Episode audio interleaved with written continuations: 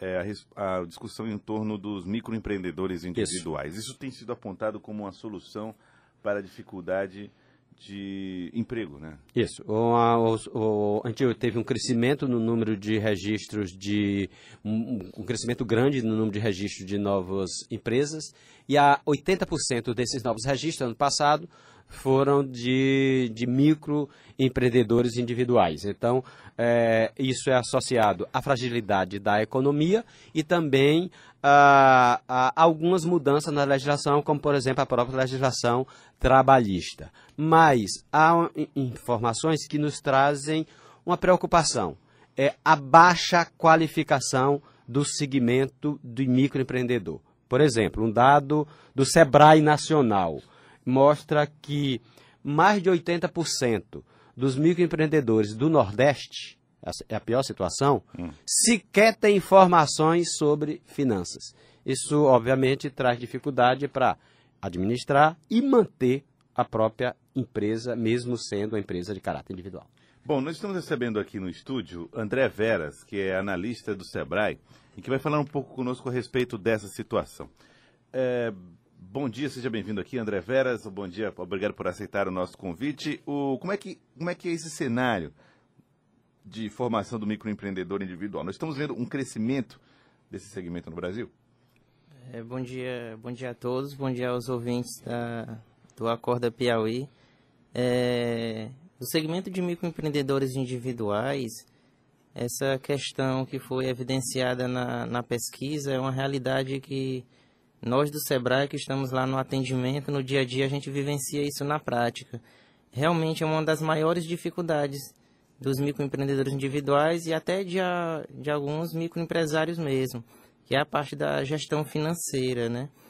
É, além da, da gestão financeira, tem dificuldade em várias outras áreas, mas a gestão financeira, que a gente costuma tratar como o coração do negócio, né? Porque quando a empresa ela passa por algum problema na gestão financeira, isso repercute em todas as outras áreas da empresa. E o que foi evidenciado nessa pesquisa é uma realidade, apesar da estrutura é, da atividade do microempreendedor individual ela ser muito, vamos dizer assim, simples, né? Não tem, não existe muita burocracia, ele não tem muitas obrigações a cumprir como as demais empresas. O que ele precisa é ter uma uma gestão financeira básica, né, controles financeiros básicos para ele poder manter ali a competitividade e a sustentabilidade do negócio. E muitas das vezes até isso ele tem muita dificuldade. dificuldade. Porque essa preocupação com a gestão é fundamental, porque às vezes um empreendedor tem até uma grande ideia, mas ele não consegue levar adiante em razão dessa, de, desse desconhecimento. Que tipo de, de preocupação tem o SEBRAE no sentido de levar esse tipo de qualificação para o, para o, o microempreendedor? É, o Sebrae, é, no início, quando foi criado a figura do microempreendedor individual, juntamente com o governo, a preocupação era muito de formalizar esses empreendedores que estavam aí trabalhando de forma autônoma no mercado, só que informal, né? E a partir de um determinado momento, esse volume aumentou tanto que aí o Sebrae começou a se preocupar com a sustentabilidade desses empreendedores. É, ajudamos é, esses empreendedores a se formalizar e agora o que fazer para que eles possam ter uma sustentabilidade. Para isso, o Sebrae começou a, a fazer pesquisas para identificar as principais dificuldades desses empreendedores e o Sebrae criou um programa chamado SEI, Sebrae Empreendedor Individual, onde dentro desse programa existem várias soluções para capacitar esses empreendedores, capacitar eles na área de planejamento, na área de marketing, vendas e também na parte de é, controles financeiros, né? a parte da gestão financeira mesmo. E outra preocupação do Sebrae também, para que a gente venha contribuir mais ainda para a sustentabilidade desses negócios, o Sebrae ele criou, acredito que já seja de conhecimento de todos, a Semana do Microempreendedor Individual. Foi em é novembro, um, né? Isso, que é um evento que a gente realiza todos os anos, é um evento nacional. Esse ano vai ser realizado novamente, vai ser no período de maio. Maio agora, né? Isso, maio agora, de 20 a 24 de maio. E ele vai ser realizado também, novamente, em parceria com a Semana Nacional de Educação Financeira. Às vezes, um microempreendedor, uma pessoa, tem até uma boa ideia, tem vontade e às vezes não sabe nem por onde começar. É, como é que o Sebrae pode ser suporte para essas pessoas que pensam em, em, em empreender, mas não sabem como começar? É, bom, Fenelon, essa sua colocação foi bastante importante. É, muitas das vezes o empreendedor realmente ele tem uma, uma ideia, que às vezes ele pensa, às vezes até pensa que é uma grande ideia, e quando ele vai para a prática, no planejamento e os detalhes, às vezes não é. Então a gente sempre orienta o empreendedor que ele sempre inicie pelo planejamento. Que isso inclusive já foi evidenciado em várias pesquisas do Sebrae que a falta de planejamento é um dos principais motivos para o fechamento de muitas empresas né, na fase inicial. Agora a questão, André, André Veras, analista do Sebrae, é que muitas vezes essas pessoas elas têm uma vocação. E essa vocação dificilmente está ligada à administração. Né? Planejar já faz parte de um outro setor. As pessoas, elas, essa falta de conhecimento técnico não exige uma aproximação muito maior com os consultores? E aí eu per pergunto para você, é, ter talento para artesanato, pães, até é, é, fazer qualquer outro tipo de habilidade manual ou intelectual, não é muito diferente de administrar uma, um empreendimento ou tocar um negócio? É, é muito diferente, exatamente. É, diariamente nós atendemos pessoas assim, né? Às vezes a, o, o empreendedor, ele, ah, eu sei fazer pão, vou montar uma, uma padaria. Mas ali no dia a dia do negócio, ele vai ter que lidar com várias situações. Ele vai ter que lidar com o marketing do negócio, ele vai ter que lidar com a gestão financeira, né, que é o tema que está sendo tratado. Ele vai ter que se relacionar com clientes.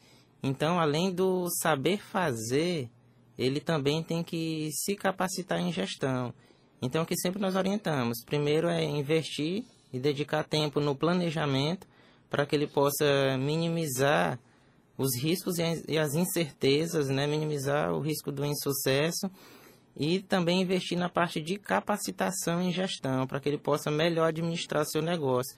Porque, diferentemente da realidade das médias e grandes empresas, que elas possuem uma estrutura toda segmentada, você tem um, um gerente administrativo, um gerente financeiro, um gerente de marketing. No dia a dia do pequeno negócio, é um empreendedor que ele tem que saber ele é fazer é tudo. tudo. Né? Então, ele tem que dedicar tempo tanto para planejar como tempo também para obter conhecimentos na área de gestão. Tem muita resistência, reforçando essa, essa pergunta do Joel, tem muita resistência do, do sujeito que, como eu disse, faz, sabe fazer pão. Aí ele diz, não, o meu negócio é pão, não quero saber desse. De, tem muita resistência. Negócio de declaração de imposto de renda, é. essa coisa de balanço é. financeiro. Isso, resistência tem, mas e agora o ruim é que muitas das vezes o, o empresário, o empreendedor, ele vai buscar ajuda quando a situação já está bem complicada mesmo. O... A, a, fase de procurar um consultor, portanto, André Veras, é, é antes, né? É bem, é bem antes de, de, de é antes de botar a mão na massa. É antes de botar tá, a mão na massa, né? Para quem está falando de padaria. É, é bem antes. É, muitas das vezes o empreendedor até ele tem a ideia e ele por conta própria mesmo ele vai, vai monta ali. um negócio, vai tocando. Às vezes até de forma de maneira informal. De maneira informal, exatamente. Quando ele deveria justamente, como o Joel se destacou, buscar o auxílio de um consultor, o Sebrae está aí disponível para atender o empreendedor desde é, ele ter a ideia até a concretização do negócio e realmente manter um negócio sustentável. Deixa eu só fazer uma outra pergunta, você já que você é analista do Sebrae. É, você tem uma, uh, por exemplo, uma, o, o MEI, esse microempreendedor individual, trouxe muita gente para formalidade, certo? certo? Mas tem muita gente que começa a prosperar, a progredir no negócio e passa a deixar de ter um perfil de MEI. Existe uma resistência para mudar esse perfil? As pessoas estão muito apegadas às facilidades que o MEI pode trazer. É o que nós colocamos também, isso é uma luta diária também, que a gente tenta colocar na, na cabeça do microempreendedor individual, que a tendência de todo negócio é crescer.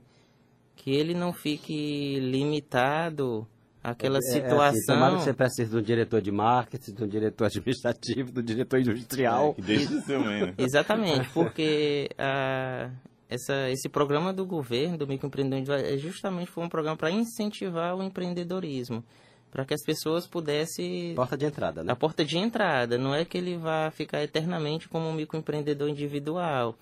Porque muitas das vezes ele fica, ah, mas se eu passar para uma microempresa eu vou pagar mais tributo, eu vou pagar mais, mais imposto, eu vou ter que pagar contador.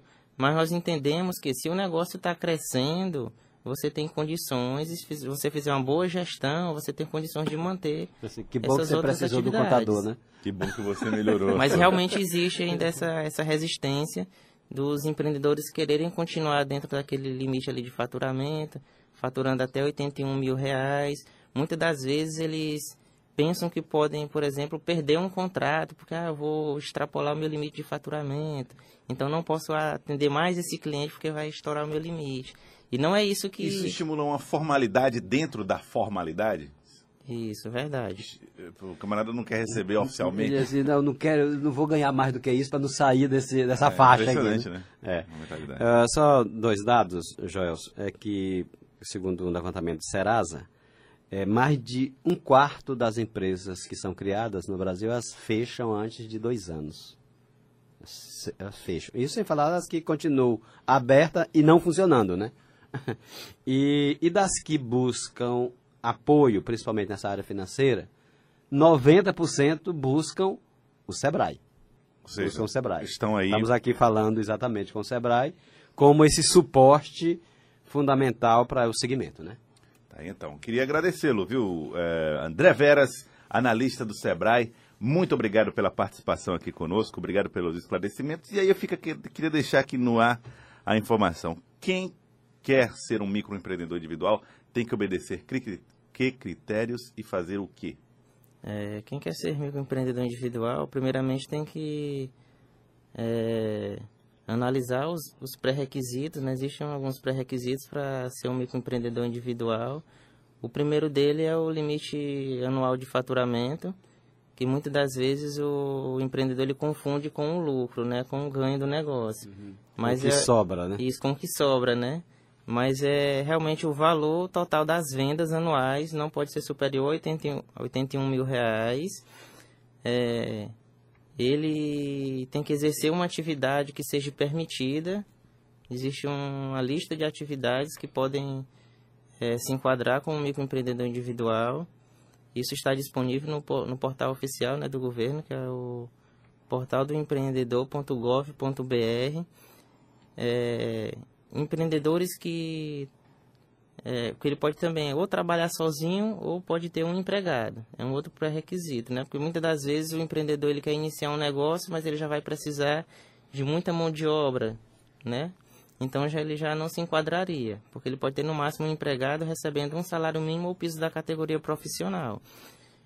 Esses são basicamente o, os pré-requisitos para que ele possa analisar se ele se enquadra no perfil de microempreendedor individual. Muito bem. Queria agradecer o André Veras, analista do Sebrae. Obrigado pela participação aqui conosco. Obrigado. O Sebrae que agradece a oportunidade.